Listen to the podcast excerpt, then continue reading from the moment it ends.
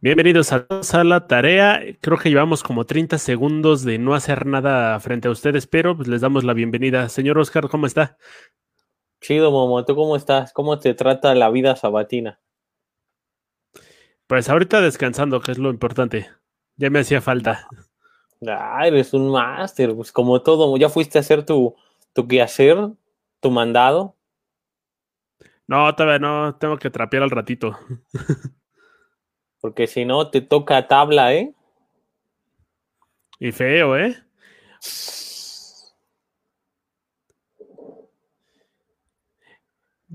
Don Oscar, eh, Ajá. ¿Qué pasó, acordamos el día de hoy, me, acordamos el día de hoy hablar un poquito sobre los vecinos. ¿Qué anécdota pues, tiene que recordar sobre esas lindas personas que viven al lado? es que primero, o sea, decidimos hablar de los vecinos porque todos en algún momento hemos tenido uno, pero al mismo tiempo somos el vecino de alguien más, ¿no? Sí, creo que el asunto que más molesta con los vecinos en todo caso es cuando tienen la, este, la música muy alta. Eh, inclusive en el lugar donde vivo hay uno, este, llegaron a poner carteles de, es que estamos hartísimos del tipo este que siempre anda con su música todo el día. Y pues vas y pues, la neta tampoco es como si fuera mucho la, lo que anda poniendo esta persona. Ok. Ah, ese es un problema de los vecinos, ¿no? O sea, el problema de los vecinos es que, para empezar, o sea, lo básico, lo más lógico de todos es que eh, todo es de todos, ¿no? O sea, se, ninguna pared es propia, ¿no? Pero también pasa algo donde se empiezan a apropiar inclusive de las partes afuera de su casa. Ajá, empiezan a estacionar sus carros y ese es el lugar del vecino a fuerza. Y no hay ninguna ley o norma en el código de tránsito que implique que el hecho de que tengas una casa te pertenezca a la acera que está enfrente. Aunque No, la en barras. realidad- no, en realidad eso no es, o sea, el- la banqueta no es tuya, tu propiedad es hasta la puerta de tu casa, ¿no? Pero sí, ya, aquí por ejemplo, precisamente hoy que es sábado, eh, en la calle de junto se pone un mercado. Entonces, desde el viernes, la gente de esta calle, sobre todo unas señoras bautizadas como las pajaritas, ya las he nombrado en otras ocasiones, eh, sacan sus botes con, con cemento, ya sabes, la típica del bote de pintura lleno de cemento o con piedras o con, para apartar los lugares y que nadie se estacione ahí, ¿no? Y esto está tipificado como un delito. Bueno, es una pena cívica. Son al menos 2.500 pesos los que se tendrían que echar a estas pinches señoras que hacen lo mismo. Aquí pasa lo mismo con los negocios afuera. Este, inclusive en el de los tacos tiene su letrero de no estacionarse en un bote de cemento. Y obviamente, pues eso está implicaría otro tipo de sanción porque está tomando funciones públicas que no le corresponden. Es que esa es una bronca, ¿no? Decir, o sea, a- por ejemplo, estas mismas señoras, el, esta semana pasaron unos chavos eh, a tocar, o sea, a- no a tocar puertas, sino a tocar, se paraban como en ciertas partes de la calle y empezaban, a- eh, se echaban como una mezcla bastante buena, debo de reconocerlo, de, eh, de jazz con rap o hip hop. Muy bueno los chavos, ¿eh? La verdad es que uno tocaba el saxofón muy, muy padre, el otro eh, rapeaba chido pero tuvieron la mala suerte de que salieron, o sea, llegaron a pararse abajo en la ventana de estas señoras, ¿no? Sobre la banqueta, no, sobre la calle, ni siquiera en la serie se asomaron a gritarles, váyanse de aquí porque nos están haciendo ruido y un escándalo y dice, chale, señora, ¿no? Cálmese, esas, esas vecinas sí son increíblemente eh, castrosas, por decirlo de manera educada. Y con la onda de los podcasts, pues igual y no les mientas la madre, ¿no? Inclusive los invitas. Eh, ya hemos invitado al señor de los, este, de los fierros viejos a que venga a hacer promoción aquí. Es, este, era secreto, pero ya les venimos informando, ¿no? Para que no sea de- una trampa. es de las nuevas cosas que vamos a empezar a hacer. Pero es raro los vecinos. Mira, yo por ejemplo me acuerdo eh, cuando yo crecí en una unidad habitacional. La verdad es que yo llegué muy pequeño a una unidad habitacional, llegué como de 5 años y ahí vivimos 15, ¿no? Entonces, eh, los vecinos que te encontrabas en, no solo en tu edificio, sino en, sino en el bloque completo, eran, eran todo un caso, ¿no? Por ejemplo, en mi edificio me acuerdo mucho de una señora, éramos cinco pisos, afortunadamente, porque si era afortunada, nosotros vivíamos hasta el quinto piso, era lo que ya les había contado, que eran 63 escalones para llegar a mi casa, ¿no? Pero, eh, por ejemplo, había, así me acuerdo, los de abajo, o sea, los vecinos del primer piso. Eh, la señora Sebe, ¿no? Era Severiana, se llamaba, pero era la señora Sebe. Ella muy amable. Hubo un tiempo en que puso su tiendita, ¿no? Eh, tenía crédito ilimitado. Hasta que llegaba a la quincena y mi mamá veía que tenía que pagar como 300 pesos. Entonces ahí le, le dijo a la señora, ya no les fíe nada, ¿no? Entonces dices, bueno, la señora se ve chida, muy, muy, muy chida. Hubo un tiempo en que hasta fui vendedor suyo, me, yo fui iniciador de lo que ahora podríamos conocer como Rappi o Uber Eats, porque yo andaba vendiendo chicharrones ahí por todo el blog, ¿no? O los pedían y yo los iba a dejar, entonces, esa, ¿no? La ¿Cuánto te pagaba por esa labor? los chicharrones que sobraban, yo me los podía comer, güey. ¿No? Un gran salario de aquellos tiempos. Güey, cuando eres morro y no te importa nada, órale, qué chido. Me acuerdo que con su, los repartí con su nieto, con Roy, ¿no? Con Rogelio. Eh, hubo una vez que sí, ya estábamos hasta la madre, así, porque no vendíamos nada, no salimos, nada, nos compraban. Entonces lo que hicimos fue, en una lógica eh, totalmente vale madre, las aventamos toda la mercancía ahí a la parte de atrás de las fuentes brotantes, ¿no? Un barranco donde nadie veía. Y nada más llegamos con unos chicharrones rotos. Y esto es lo que sobró. Ah, bueno, quédenselo. Y el, dinero? Ajá, y el dinero. Eh, lo tiene Roy. y yo ya me fui con mis chicharrones, ¿no? Este. Esa fue una. La señora de lado. Eh, ¿Pero te despidieron en esa ocasión? O sea, por no, participar En, la, esclavitud infantil. No, al final renunciamos. Tanto Roy como yo renunciamos, entonces este, la señora siguió vendiendo un rato, pero al final creo que ya no le salía, ¿no? Este, no por nosotros. la señora de lado. La señora de lado, que podemos decir nombres porque al final no nos importa, ¿no? Sobre todo a mí, ¿no? Tú eres más, tú eres más cuidadoso. La señora de lado, ¿no? La señora Eva, Tenía tres, tenía tres hijos, dos hijas grandes y el pequeño. Y el señor Roberto, que era su esposo. El señor Roberto era un señor, ah, era chofer de la, de la extinta Ruta 100. Entonces, sigue manifestando. No, ahí te va, ahí te va, papá, todo no acabo, es la historia. perdón. Eh, al señor Roberto le tocó precisamente esa parte cuando se extingue la, eh, ruta 100. Entonces estuvo sin chamba un ratote y tenía, tengo que tres hijos. Jessica, la más grande, Eva Junior o Evita, como la conocíamos todos, y Roberto o Ebeto, ¿no? Que era su hijo. Eh, los tres feos como el pinche cáncer, güey, feos, ¿no? Así horrible. Pero bueno, no vamos a entrar en detalles todavía. Este, se extingue la ruta 100, el señor se quedó mucho tiempo sin trabajo, eso sí me acuerdo mucho. Eh, entonces empezó como a, pues a buscar trabajos, lo que cayera, pues al final tenía que mantener a una familia. Y de repente se hizo chofer de, se volvió chofer particular. Él señor sí fue como de estos iniciadores de Uber, como el papá de March cuando era sobrecargo, así el señor Roberto, güey. Lo podemos catalogar de un héroe, ¿no? Porque era este chofer particular, pero, pero, aquí, aquí sí vamos a abrir un paréntesis, a mí no me consta en el mito urbano que se corría por, no solo por el edificio, sino por un bloque de 15 edificios con 8, con 12 departamentos cada edificio. Entonces te puedes imaginar que era una vecindad, ¿no? Al final del día, las vecindades ahora son hacia arriba y no son hacia el fondo como eran en los 70, ¿no?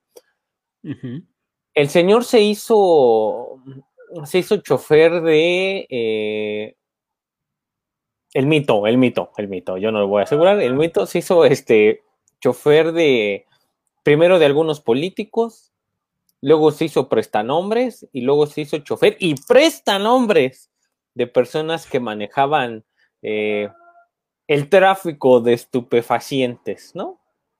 Ok. Y era algo bastante obvio. Porque era algo bastante obvio. Porque sus hijos llegaban con la nariz con polvo blanco. Eh, no, pero hacían cosas que en ese entonces una familia que vivía en una unidad habitacional con un papá desempleado que solamente era chofer, no podía hacer, ¿no? Una, ¿Cómo? el señor, ¿cómo? El señor ya andaba de traje todos los días, ¿no? Y traje que tú como morro que no tienes idea lo veías y dices, no mames, ese pinche traje se ve chido, ¿no? O sea, eran trajes hechos a la medida. Eh, cambió de carro, güey, así, o sea, cambiaba de carro cada seis meses y por carro del año. ¿no? Ok. Eh, claro, tengo que las hijas eran feas, güey, ¿no? Ya eran mamonas, desde que eran feas eran mamonas, pero ya cuando empezaron a tener varo, se hicieron más mamonas. El güey este, el, el hijo, tengo que era feo. Eh, Es el único niño que yo conozco que desde que tenía seis años decías, este güey va a ser calvo, güey. O sea, no tenía cabello, ¿no? O sea, ese güey siempre andaba de gorra por lo mismo, ¿no? Eh, lo metieron a estudiar música porque él quería, mira, él quiso estudiar música eh, porque vamos a hablar con toda la sinceridad del mundo. Para la escuela era bien piedra, güey. Era bien piedra, ¿no? O sea, un día me lo encontré y me dijo, es que, ah, pues cuando estaba contigo en la prepa, precisamente, güey. Me dijo, ¿qué onda? ¿Qué andas haciendo? Y le dije, no, pues estoy acá en la prepa. Ah, ¿no la has acabado? Yo ya la acabé. Dije, y estoy estudiando música, que pues sí, güey, porque la escuela nunca se te dio, ¿no? O sea, no mames. Puta, se indignó, güey, y ya no me volvió a hablar nunca, ¿no? Porque en ese entonces yo ya no vivía en la unidad, le dije, no mames, ¿no? Ese güey, entonces fue eh, eso, y, y la casa de la unidad habitacional, de ser la casa grande, se convirtió en la casa chica. O sea, el señor se hizo de otra familia, ¿no? Y con la otra familia andaba para todas partes, ¿no? Lo encontrabas en centros co- comerciales, aquí, allá, bla, bla, bla. Y esta familia, pues nada más los iba a ver una vez a la semana, a veces. Les llevaba varo. La señora Eva, que ah, era como Paquita la del barrio, pero con el cabello negro, Ujú. nada más para que veas qué guapa era. ¿Y sin el Este, talento? Y sin el talento, ajá. Nada más con el talento vocal. El vocal de Ah, repetir las groserías, ¿no? Como era la persona de hasta abajo, en su. Era inevitable, güey, porque afuera de- del edificio, pues nos poníamos a jugar fútbol. Ella tuvo que poner protecciones en su ventana por lo mismo, ¿no? Porque un pelotazo y se rompían las. Aunque no hubiera pelotazo, güey. O sea, aunque no tuviera. O sea, si le pegamos a la protección, en cuanto le pegabas a la protección, ya 15 cabrones, 16 cabrones jugando y era correr para todas partes para que no te viera, ¿no? Y salía corriendo atrás de ti, la señora, ya los vi, cabrones, van a ver, les voy a poner picos a mis ventanas y, y ahí ibas, ¿no? Entonces luego cuando se encontraba mi mamá era la, la letanía de, le voy a poner y, ¿no? Mi mamá aguantó mucho, debo de reconocer, ¿no? O sea, sí aguantó mucho, bla, pero hubo un tiempo en que se hartó y cuando se hartó, dicen las señoras, es un, esto que voy a aplicar es un lenguaje muy de señoras, Momo. Dijo, me tenía harta y la mandé a chingar a su madre, ¿no? Para que fuera. Y sí, a partir de ese ya la veía feo y este, le dijo a sus hijas y a su hijo que no se juntaran conmigo. O sea, algo medio pendejo, ¿no? Porque bueno, al final eran como problemas de adultos. Esos, los vecinos de arriba, la familia Hernández Garay, Momo, la familia Hernández Garay, no mames, eran unos güeyes que no se bañaban nunca, güey, pero neta no se bañaban nunca, güey. Y eran codos. Igual era para ahorrar agua. Pues lo dirás de mamada, pero sí. Sí, era para eso. El señor trabajaba, en ese entonces trabajaba en la UNAM, güey, ¿no? Era eh, sindicalizado de la UNAM.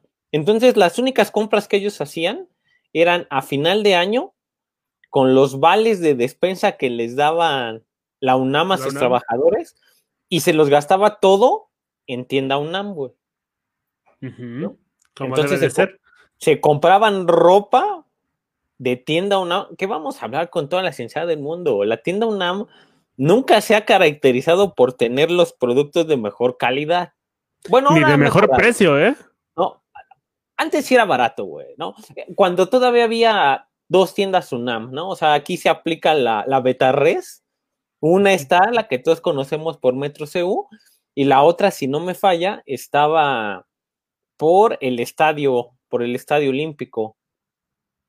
¿Es Ahí lo que ahora es la tienda de, de- la tienda deportiva? Ah, ay, ¿qué crees, güey? No, no, no lo sé, no sé si, no, la, la tienda, la, lo que es la casa club de los Pumas ahora, la tienda Ah, de ya, los ya, ya. Pumas.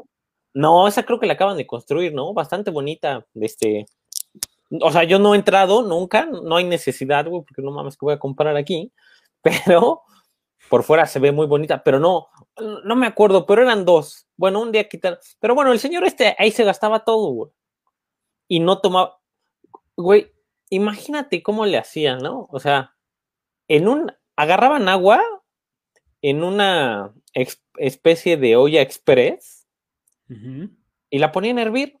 Eso está chido, güey. Yo no tengo pedo, güey. No quieren gastar en agua. Está bien. No quieren. La ponían a hervir, güey, porque no querían gastar en cloro.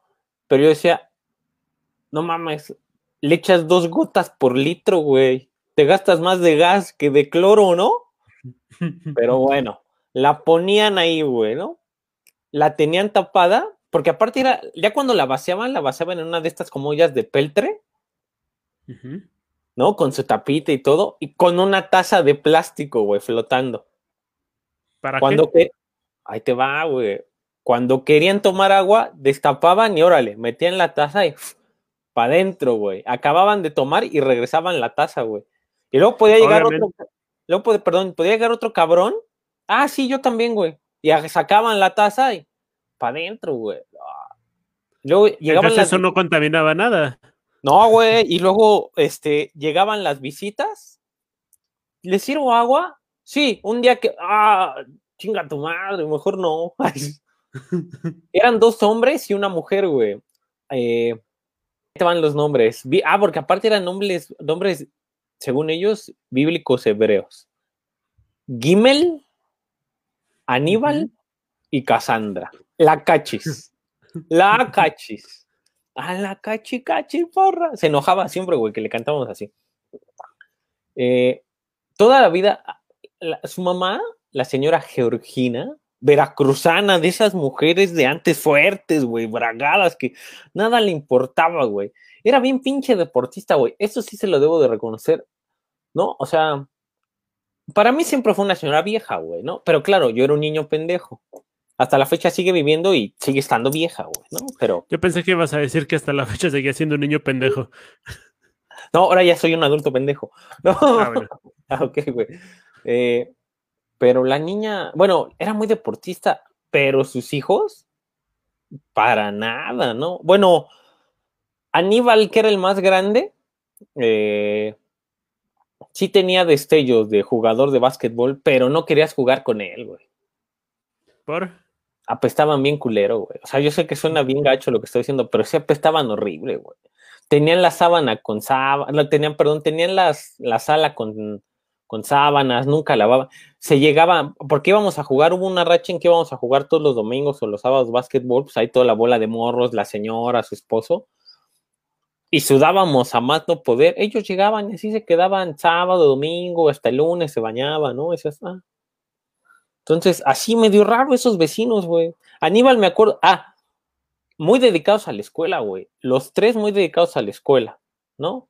Nunca salían, eran como las pajaritas, pero en jóvenes, güey. Nunca salían, se asomaban así desde la ventana y cuando tú los volteabas a ver, se metían, güey, como en la ventana indiscreta, así se asomaban, los veías y se escondían, ¿no? Así. ¿No habrá sido más bien un asunto de Castillo de la Pureza, güey? Que los tenía controlados el papá y todos abusados. Pues eso pensamos nosotros, güey. Pero cuando el brother más grande llegó a la facultad, estudió medicina, eh, eh, hizo una de las peores tonterías que alguien puede hacer, ¿no? O sea, eso sí es bastante criticable.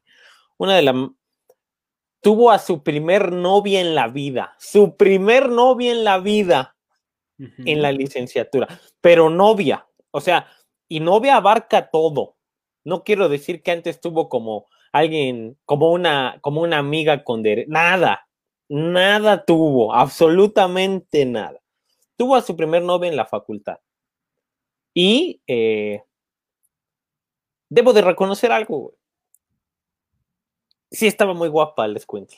La morra, la doctora en potencia. Sí estaba, entonces, los que vivíamos ahí sí decíamos, chale, ¿qué le vio, no? Porque aparte era bien machote, güey. Pero macho, su papá era un macho, ¿no? Entonces esto no lo, lo heredó, no lo hurtó. Muy guapa. Entonces, pues al final ni tan macho, maestro, porque empezó a andar con ella y como a los, así, como a los tres meses se fue a, a tatuar el nombre de ella en todo el brazo. se lo tatúa y cortaron a los 15 días. ¿Y por qué? Pues por, tonto, no sé, bro. Dices, bueno, chale. Al final encontró... la chava dijo, no estés intenciando y... Puede ser. Por favor, rata esa madre.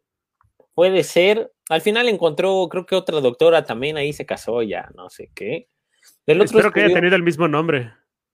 Güey, no, yo espero que hubiera, yo espero que haya tenido dignidad lo, se lo haya ido a cubrir, no se haya puesto otra cosa, porque está raro, ¿no? Pero, ah, esos son, son como algunos vecinos. Seguiremos con el edificio ahorita, ya me quedé en el segundo piso, ahorita vamos para arriba, güey. Pero, ¿tú? Una vez fui con una, por una novia, trabajaba ya de enfermera, y allá por el Estadio Azteca entonces él salía tarde, entonces a mí me preocupaba, entonces iba por ella, eran como las nueve y media de la noche cuando yo llegué al lugar. Me pongo a leer un libro en lo que sale, en la banqueta, y salen las señoras de la casa donde estaba trabajando esta chica, estaba haciendo como prácticas, algo así. Y empiezan, como siempre, las señoras chismosas, joven, ¿no crees que es muy tarde para estar estudiando acá? Yo digo, de entrada, pues no estoy estudiando y no mames, ¿no? Y, entonces el chiste es que incomodan tanto las señoras chismosas que hasta le terminas contando todo, ¿no? Vengo tal, por tal, tal persona, tal, y yo sé, dices, ¿para qué chingados, no? Ni, ni siquiera la policía le, sacas todo ese tipo de información. Eh, es que así pasa, güey, así son, son chismosas hasta la madre, güey. Así teníamos una, güey, o sea, sí debo de reconocer, bueno, todos teníamos una vecina chismosa.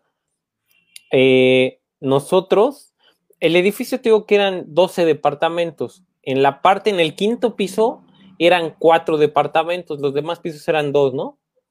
Entonces hasta arriba nos tocó con una señora que se dice coloquialmente, ¿no? Que si no lo cuentas te quema la boca. Otra esta señora ardía, ardía, ¿no? Todo lo sabía, o sea, eh, creo que estuvo desaprovechada. Cualquier eh, redacción de algún medio la pudo contratar y despegaba el medio, ¿no? O sea, medios así que nadie los conoce en su, que nadie los conocía en su momento como el uno más uno, el Heraldo de México, ¿no? ¿No? Todas esas madres. El Big Data. Ajá, todos esos, güey. Este, hubieran contratado y iban para arriba, ¿no? La señora, mira, para empezar, la señora ah, Juana. Se llamaba Juana, pero dígame Juanita, mijito. Uta, eso me, o sea, no había cosa que me reventara más, que me dijera mijito. así me reventaba, güey. Un día sí me agarró en mis cinco sentidos y me dijo así de, ¿qué pasó, mijito? Y le dije, no, yo no soy su hijo, ¿no? Así de, como que sacó de pedo ya. Y me fue a acusar con mi mamá, es que no quiere. Le dije, pero ¿por qué le voy a decir a la cabrona, no? Todo, era una señora que en ese entonces, ya en ese entonces, Momo, te estoy hablando de hace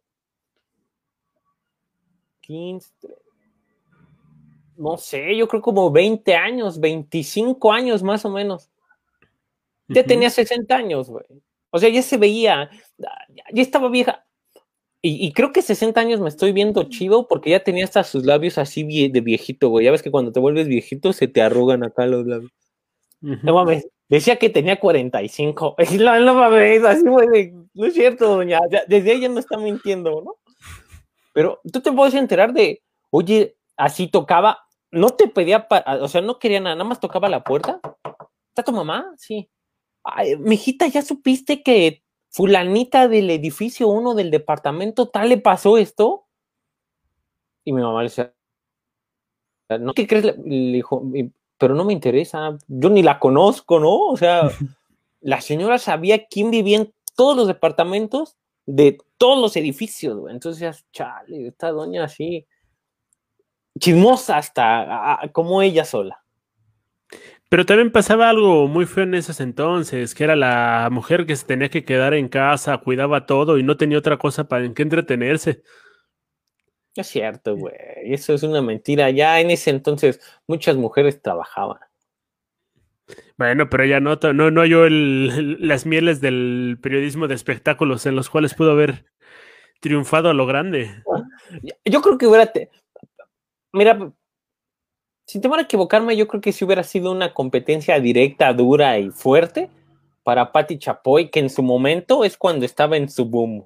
O sea, nadie le pudo haber ganado. Y eso que ella no tenía los recursos, ¿no? Que tenía una televisora que respaldaba a esta señora, pero mm, ella, por ejemplo, tenía dos hijos. Carlos, Carlos era muy chido. Ya eran más grandes, o sea, en ese entonces tengo que yo tendría como 14, 13 años, 14, eh, y sus hijos ya tenían, Carlos debería tener como 25, y su otra hija Sandra ya tendría como 29, 30, ¿no? Eh,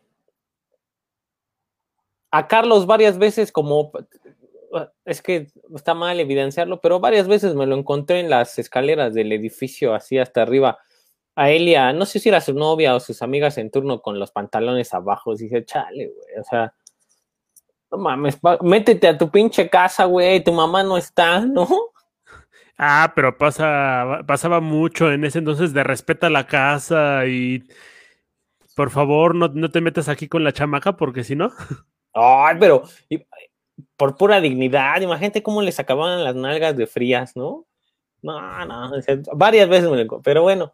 Ese... En tiempos de calor, igual ir a regular temperatura nada más.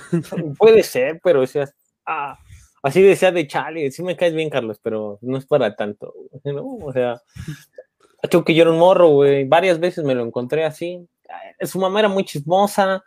La vecina de o sea, la de junto, el departamento de junto, era maestra, era de la maestra Guadalupe, la maestra Lupita, muy amable la señora, ella sí, muy, muy amable. Eh, pero ella no vivía ahí, o sea, ella rentaba ese departamento. Eh, muy amable, la verdad. Y, y, la, y la maestra, la maestra Lupita se veía que de joven fue, uff, o sea, sí fue como de esas de, uff, con esta maestra se aprendo, ¿no? eh, un hubo un tiempo en que se fueron a vivir sus hijos grandes ya para allá, eh, Jorge y eh, Marisol era, no me acuerdo, Renata creo que se llamaba su hija grande, era la cara de la maestra Lupita, entonces de joven decías, no mames, qué guapa, estaba ahí esa pinche Renata Marisol, no me acuerdo cómo, estaba guapísima, guapísima, así. Y aparte era como de esto. Ah, es que está mal lo que yo voy a decir, pero no me importa, porque así soy. Estaba guapísima y se caía, pero se caía de sabrosa. Así. Guapísima. Era muy alternativa también. Llegó un día que tenía el cabello largo, eso sí me acuerdo mucho, era de cabello negro natural, muy largo, güey, muy bonito. Un día se rapó, así de la nada, güey. Se rapó. ah, bueno. Mi pelona. Ajá, algo así, güey. No mames. Rapada se veía más increíble, güey. O sea, algo tenía que se veía más increíble. Claro, aparte eran. Eh, ¿Cómo se les dice? Es que había un término en, había un término en mi unidad que a mí no me gustaba, güey, porque a mí no me gustaba. Dice, bueno, chale, ¿qué tiene que ver, no? Y, hasta, y ahora ya que lo creces, lo entiendes, no me gusta tampoco. Bueno, no mi unidad, güey, el bloque donde vivía, ¿no? Eh, a los que, o sea, a los que relativamente les iba un poco mejor. Y luego en estos 15 años que yo viví, pues fue inevitable porque la unidad estaba pues, relativamente muy bien colocada, ¿no? Estaba 10 minutos en coche de, de Perisur, tenías muy cerca la UNAM, salida a Cuernavaca, ¿no? Entonces empezó a llegar, hubo, hubo una racha en que empezó a llegar mucha gente. Eh, mucha gente que llegaba a rentar y era gente eh, pues blanca, ¿no? Ya sabes, como el complejo este que tenía la banda de, ah, es que son blancos, ¿no? Entonces le decían que eran burgueses, porque aparte tenían dinero, ¿no? Ah, es que son burgueses y tienen dinero y chale. Entonces, por ejemplo, para ellas, o sea, para los hijos de la maestra Lupita, aplicaba un poco porque pues toda la vida en escuelas particulares, la universidad iban en, en la, no me acuerdo si en, no me acuerdo, creo que iban en la Ibero o en la Panamericana, o sea, algo así, mal no les iba, pero eso no importa, güey, o sea, del Ibero, de la Panamericana, de la UNAM, de la UAM, del ICEL, ¿no? De donde sea, esa pinche escuincla era hermosa, güey, ¿no? O sea, yo era un escuincle, güey, que varias veces soñó tener 20 años más, güey, para poder andar con esa morra, güey. Y eso que nada más me llevaba como 10, ¿no? O sea, con 20 más, para tenerle, para ya llevarle 10 años de experiencia. Era poder engatusarla, ¿no? No, no, no, no, no creo, güey. No, no, no creo engatusarla, más bien como para vivir felices, pinche mal pensado, güey.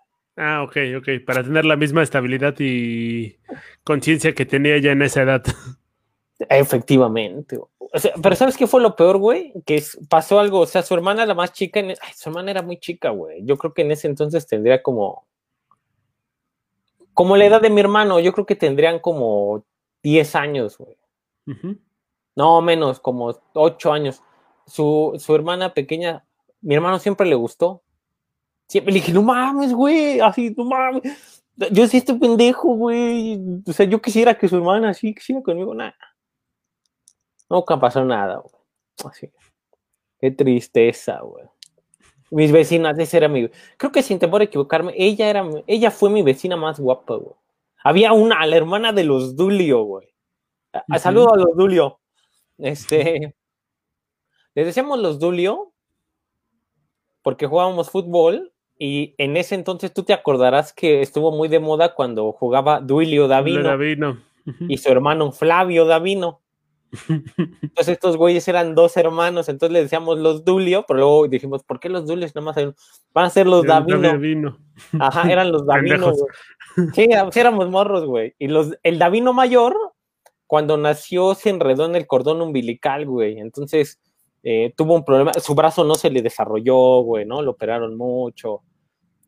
Eh, entonces, cuando jugábamos fútbol americano, güey, me acuerdo que yo le aventaba los pases y se le caían y le dije, no mames, agárralos, pinche manos de perro, güey. Pero aquí va, güey. O sea, yo no le decía en mal pedo, yo a todo mundo le gritaba lo mismo, güey. Así de, no mames, agarra. Entonces luego se volteaban y estos, los, los otros güeyes me decían a mí, no te pases de lanza. Así ve, güey. Dije, ¿qué, güey? No mames, quería jugar, ¿no? Entonces luego ya acabamos el partido y dice, güey, alguna vez llegó y me dijo, oye, güey, la neta es que, este, está chido que me grites así, güey. No me gusta que me traten diferente. Y le decía, güey, pero pues no hay necesidad, güey. O sea, y la neta. tienes, manos de perro y eres malo para esto. Sí, tienes manos de perro, güey, ¿no? O sea, no, pero sí le decía, güey, de todos modos, este. Con todo y eso, güey, debo de reconocer que con todo y eso, que solo jugaba con técnicamente una mano, güey, es de los güeyes que yo conozco hasta este momento que mejor jugaba fútbol americano, o sea, que mejor receptor lo hacía, güey, lo hacía muy bien. Pero bueno, los Davino, ese es otro tema, los Davino tenían una hermana, güey. La Davina, no mames. La Davina tenía la cara de la amiga de, de Oliva, la de Popeye, güey. ya, ya, ya. Güey, no mames, era igualita, güey igualita. O sea, lo único que variaba es que la Davina tenía el corte de cabello pues, por acá medio fresón, güey, ¿no? Decíamos nosotros. Pero de ahí en fuera, güey, era igualita, güey. O sea, si existe Dios, güey, se pasó de lanza porque así fue caricaturista y dijo, ah, esta caricatura me gusta, vamos a hacer una morra así. Le hizo así, güey. A la Davina era igualita. Y sí, pobre Davina, güey, no rifaba nada, pero de repente que le entra la pubertad, güey, y se puso la escuincla, uff, se le hizo un cuerpo muy bonito, güey, muy bonito.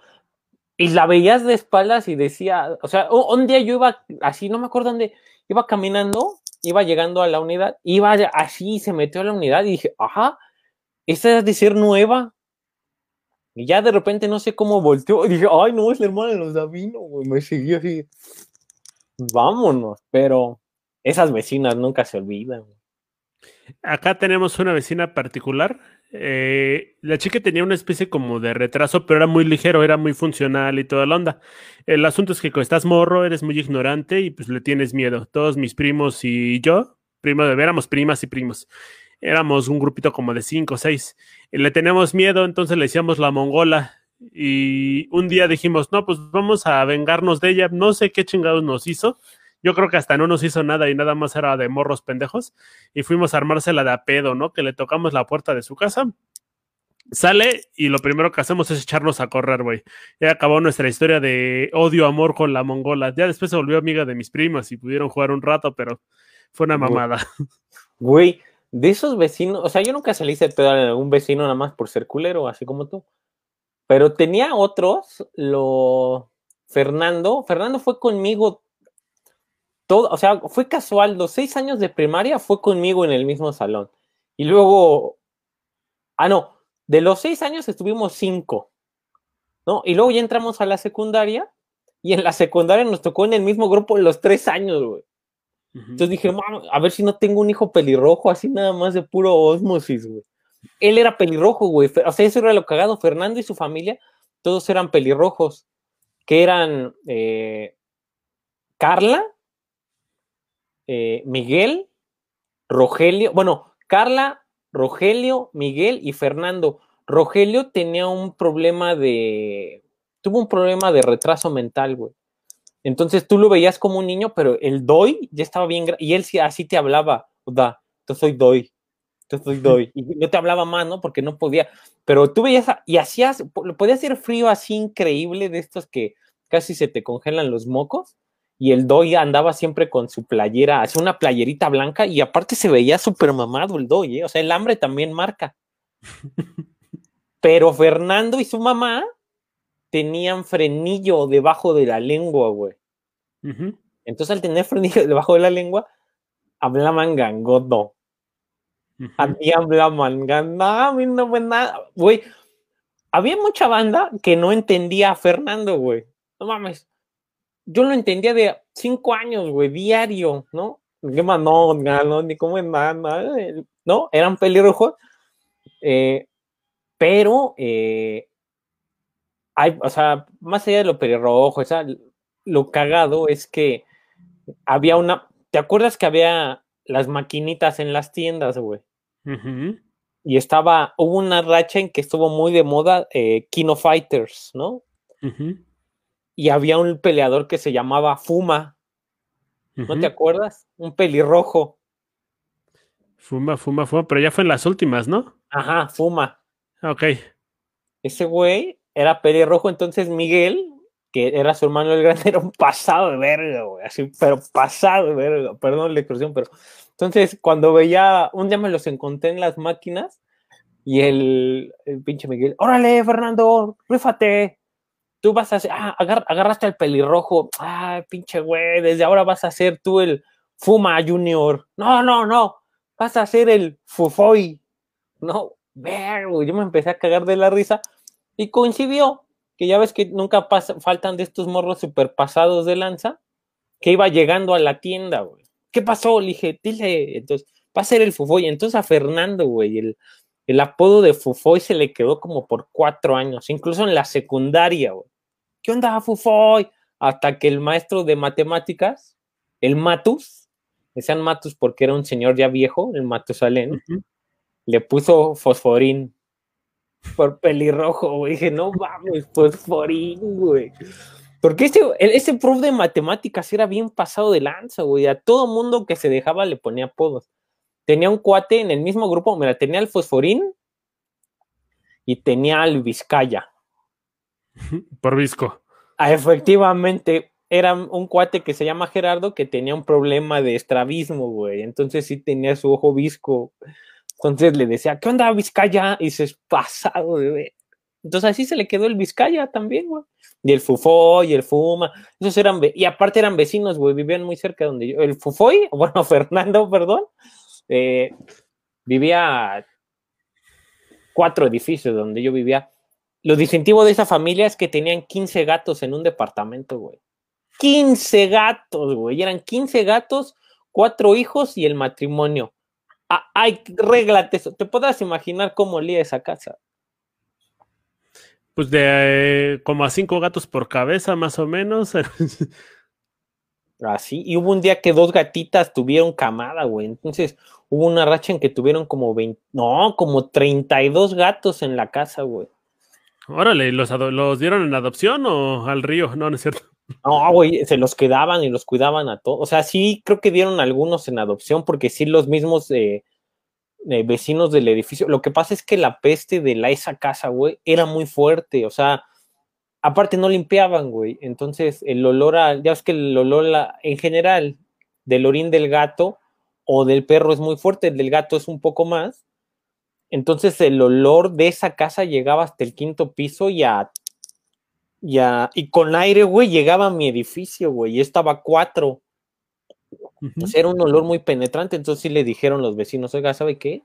Este, empiece, no, aparte de limpiar, pues sí empiece a, adoptar, ¿no? o sea, delos en adopción porque no se puede tener tantos animales aquí.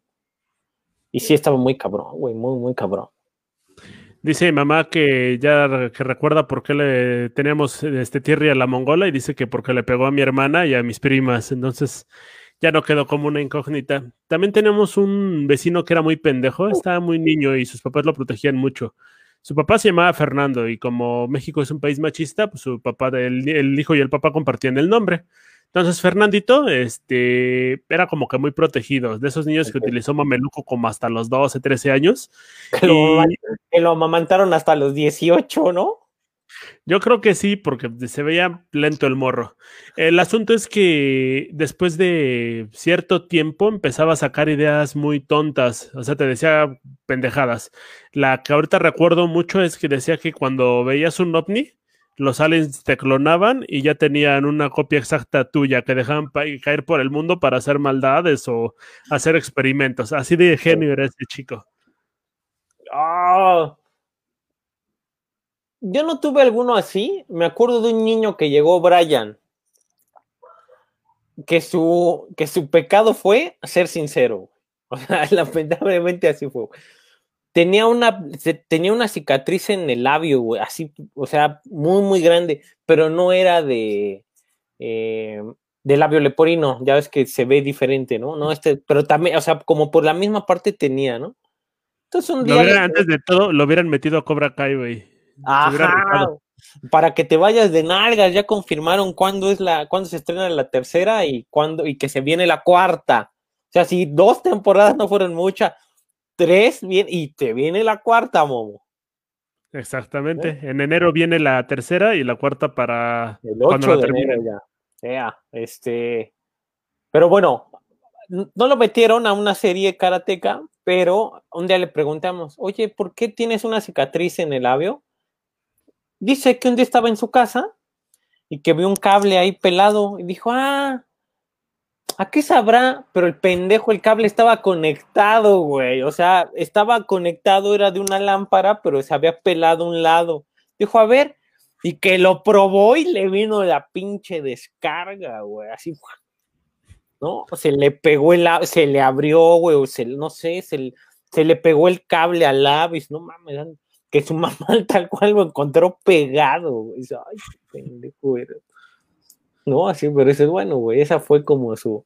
Y claro, a mí me dio mucha risa, nunca le dije nada porque dije, bueno, pues ya, todos alguna vez la pendejeamos, pero las bandas le decían, cállate, pinche este niño cable o cállate, come cables, ¿no? Así pasados de lanza.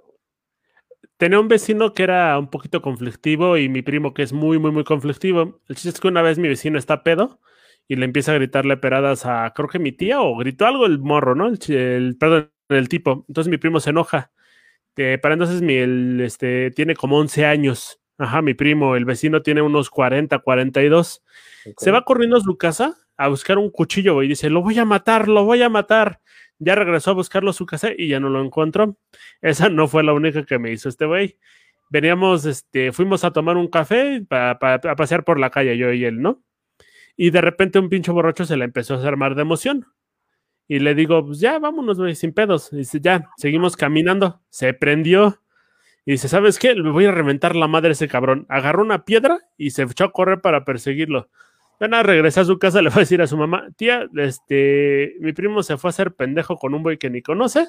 Por si pasa algo, pues ahí ya sabe dónde están. Yo ya me voy a mi casa, ¿no? Bueno, el chiste es que se fue con su pinche piedra a caminar como unas 10, 15 cuadras y jamás encontró al tipo. Ah, güey, antes no se le aventó el primero que se le atravesó. Yo tenía unos una familia, güey. Ahí te va, güey. Si los 32 gatos se te hizo mucho, imagínate una familia de 12 en un departamento. Ok, ¿cuánto medían los departamentos? No, mamá. Bueno, ellos viven en un departamento grande, güey. O sea, ellos tuvieron la suerte que el departamento donde vivían era el único departamento en todo el bloque que era de tres cuartos. Pero con todo y, de dos pisos, güey. Pero con todo y eso eran, era muchísima gente. Los Piedra, güey. Hasta suena chido el apellido. Sí, cuatro por habitación, entonces. Ajá, pues me imagino que así se tendrían que acomodar, güey. Los Piedra. No, yo, con los que más conviví fue con los menores, con este Judy y con Félix.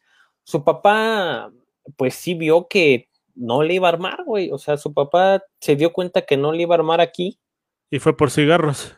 Y sí, casi, güey. No, se fue por cigarros a Estados Unidos, güey. ¿No? se acomodó y empezó, órale. Se empezó a llevar, güey. Pero de ellos me acuerdo mucho, güey, porque, eh, pues así como, como diría López Obrador, sí, todos ellos, no sé de dónde venían, pero sí se veían como forjados en terracería, güey. Entonces, el que era más o menos de mi edad, eh, Félix ya tenía marcas en la cara, güey, de cuando se agarraba madrazos en la calle. Ok.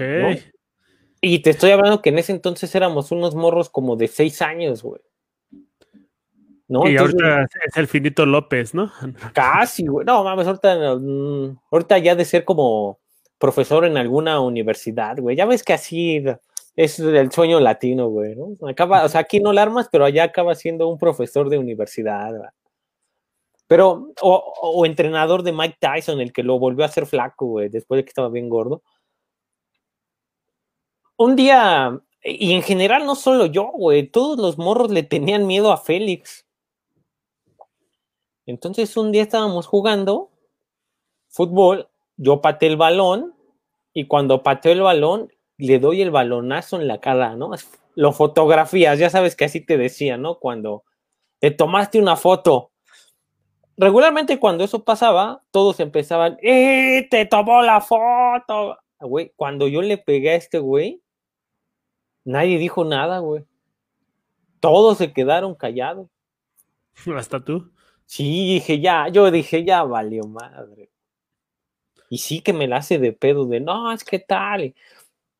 Pues mira, al final dije, bueno, lo peor que puede pasar es que me madre, ¿no? O sea, aquí se aplicó el de, pues la madriza ya la tengo ganada, ¿no? Que no me dejo, Momo, y que nos agarramos a chingada. Llegó mi papá a separarnos. Casualmente mi papá iba llegando del trabajo, güey. ¿Tú a huevo?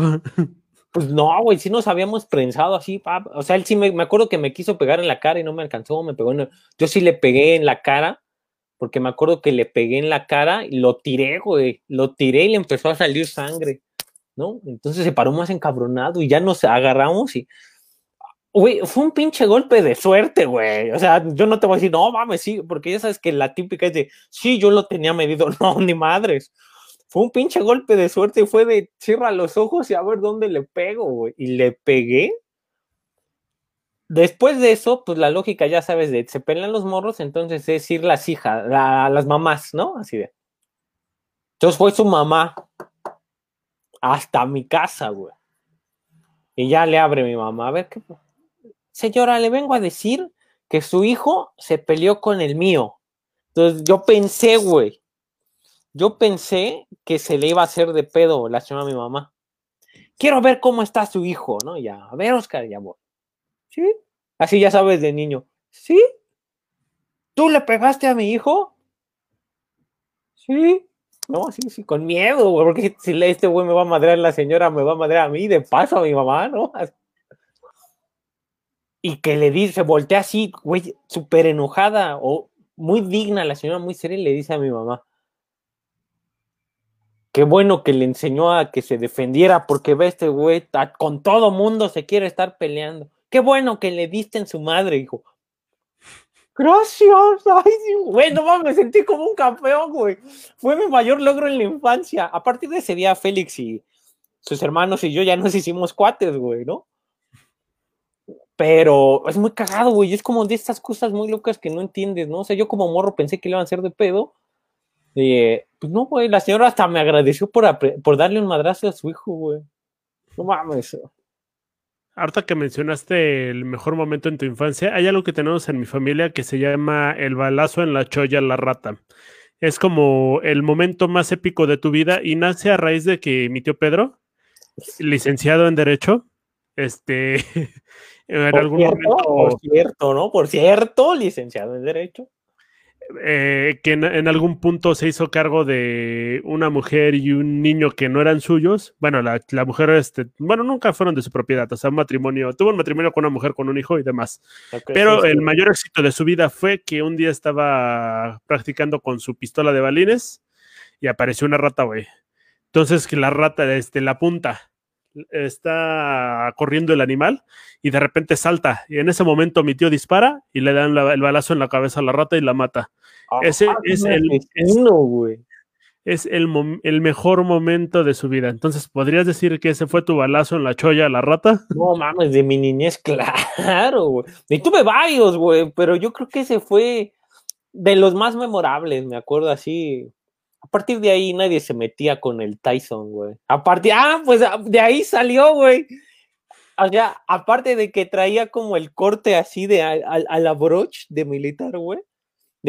fui el Tyson, güey. A partir de ahí fue el, fue el nacimiento de ese mito, esa leyenda que, se, que todavía se escucha eh, eh, palabras y hay pinturas dentro de las cuevas allá en las, en las fuentes brotantes al sur de la Ciudad de México. Pero que nunca logró un campeonato ni ningún éxito en el boxeo. Güey, defendí el honor de Tyson en la calle, güey. Ese vale más que cualquier campeonato pagado. Bueno, eso sí, es la, este, la premisa de Rocky 6. ah, no, 5. Güey, le ganó al otro pinche Tommy Gunn. ¿Eh? No, así fui yo. Güey, fue mi momento, güey. O sea, lo único que me faltó fue que salieran más niños junto a mí a brincar así como en Rocky, güey. O sea, no mames, fue mi momento, güey. De violencia. a Gonna Fly Now, ¿no? Ah, así, güey, así. Fue mi momento, güey. Pero ya después nos hicimos muy cuates, güey. Y con ellos también me acuerdo un día, como en todas partes pasaban los camiones de basura. Entonces estoy jugando y de repente veo, güey, que sacan sus creo que ya lo había contado esa, güey, pero lo voy a volver a contar, Que sacan unos cascos de plástico, pero que eran como de caballero de medievales, güey. No ya estaban rotos, güey. Ya no servían, ¿no? Porque me acuerdo que yo se los rompí, güey, porque estábamos precisamente jugando así. Yo era un, según un mosquetero, güey. Entonces con mi, así de plástico, le hice pa en la cabeza, güey. Su pinche casco se abrió así como naranja, güey. No, entonces lo iban a tirar y ya cuando me dijo, ¿qué van a? Le dije, ¿qué van a hacer? Los van a decir, no, no, no los tiren, démelos a mí, yo los arreglo. Güey, llegué con dos cascos super maderos a la casa, güey. Y me dijo, güey, mamá, ¿por qué traes basura? No, son unos cascos, güey. No mames, llegué, los lavé, güey. Ya lean bien bonito. En mi lógica de squinkle, dije, no mames, ahorita les pego unas líneas de Durex aquí arriba y ya quedó, güey. No mames. Le puse el Durex, güey, vi que no funcionó entonces luego vi cinta canela, güey, le puse la cinta canela y no mames, me duraron esos pinches cascos para bajar dos pisos, güey, porque nada más al tercer piso ya se habían abierto, güey, me sentí decepcionado. Ahí dije eso de ser eh, inventor, creo que no es mi futuro. Ya para mi última anécdota de vecinos, y ahorita te echas tú la última. Eh, estábamos jugando en el afuera de la casa de mi abuelita. Afuera hay un árbol muy grande, unos 3, 4 metros Y pues como niños pendejos estábamos jugando a aventar cohetes. Y a mí se me ocurre, ah, se ha de ver bien vergas si los aventamos hacia arriba.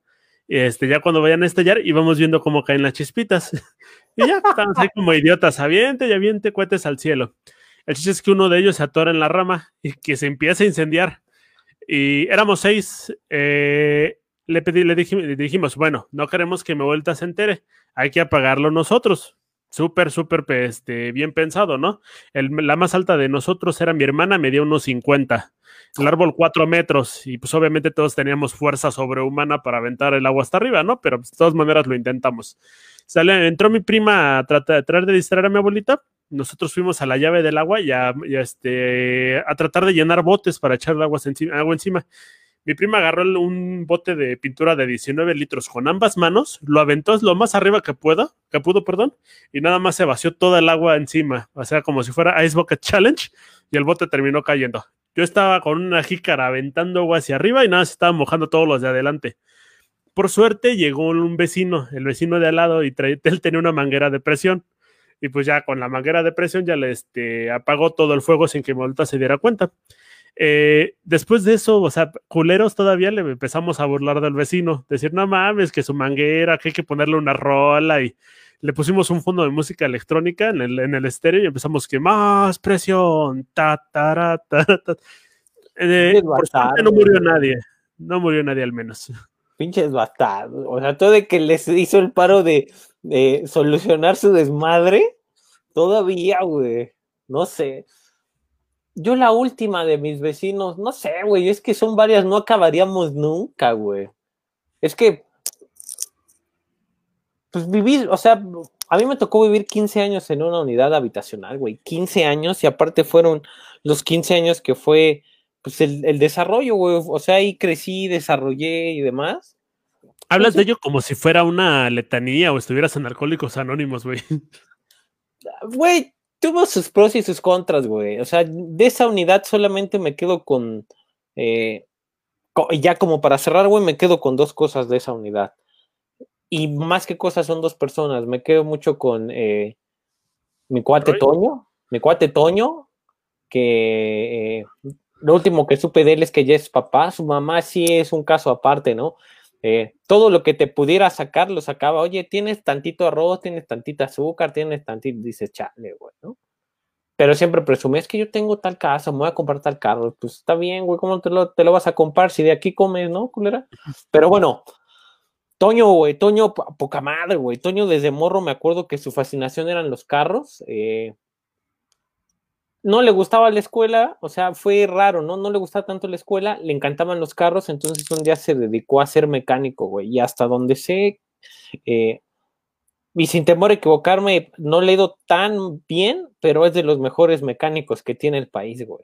O sea, antes que muy bueno, o sea, muy, muy bueno, ¿no? En sus cosas. Y, eh, y Roy, mi cuate Roy, Rogelio, eh, que pues lo conocí el primer día que llegué a la unidad. Yo llegué de cinco años, Rogelio tenía cuatro y andaba con una capa de Batman que le cubría la Rogelio. Que ah. llegué a la puerta, así abrió y cuando me vio, me acuerdo, lo primero que me dijo es: Yo soy Batman. Y luego después de eso brincó tres escalones, el pendejo no le atinó y se fue de frente, entonces el pinche ojo se le hinchó, ¿no? Pero Rogelio, Rogelio que, Rogelio y su hermano Eric, la verdad es que no tuvieron una, no tuvieron una infancia fácil, ninguno de los dos, por muchas cosas. La adolescencia también no, la, no, no fue algo tan fácil, o sea, en, pero muy chido. La, neta es que ese pinche Eric, que es su hermano el pequeño, es eh, también muy cagado, ¿eh? Creo que es de los mejores luchadores de la MMA que tiene este país. Es muy bueno, güey, y lo ves en la calle, un día me lo encontré y dije, no mames, de niño eras un gordito pendejo y ahora sí me das en la madre, güey. Nada más se caga de risa, ¿no? Y su hermano Roy se dedicó a. E, aquí se aplica como el comercial. Él es de las primeras filas de defensa ahorita, como está la situación, es paramédico. Entonces, pues han dado de arriba abajo y de izquierda a derecha apoyando a la gente, entonces les ha ido bien. Pues creo que lo mejor que me dejó esa unidad de esos dos y bueno, Eric, que es como la colación. Bueno, espero que no se esté robando los relojes ni los celulares de la gente que está accidentándose. No, güey, este güey sí. le nació mucho el, el amor por el, el, ayudar a la gente, güey, desde hace unos años, o sea, entonces también cuando fue lo del temblor, ahí estuvo en primera fila, güey, entonces, muy dedicado a su trabajo, güey. Claro, ahorita ya tiene cuerpo de don el cabrón, ¿no? Entonces, si nos estás viendo, Roy, ponte a dieta, no seas cabrón, güey. Pero, este, pero chido, yo creo que eso es lo mejor que me dejó esa unidad, güey. Ah, y los recuerdos de la hija de la maestra Lupita. Ahorita, em, perdóname, pero mi mamá me está recordando que inclusive al señor que nos ayudó, su esposa se llamaba Ángeles. Nunca conocí, nunca conocí su nombre y nunca tuvimos intención de conocerlo y se transformó en el señor Ángeles. Entonces, señor Ángeles, donde quiera que esté, a lo mejor gracias por habernos salvado de ese incendio. Güey, así empezaron los de California y ve. Más o menos, por ellos pendejos. Ajá, y velos, güey, no, y no paran, güey, y no paran. Cámara banda, nos vemos en otra ocasión. Diviértanse. Ahora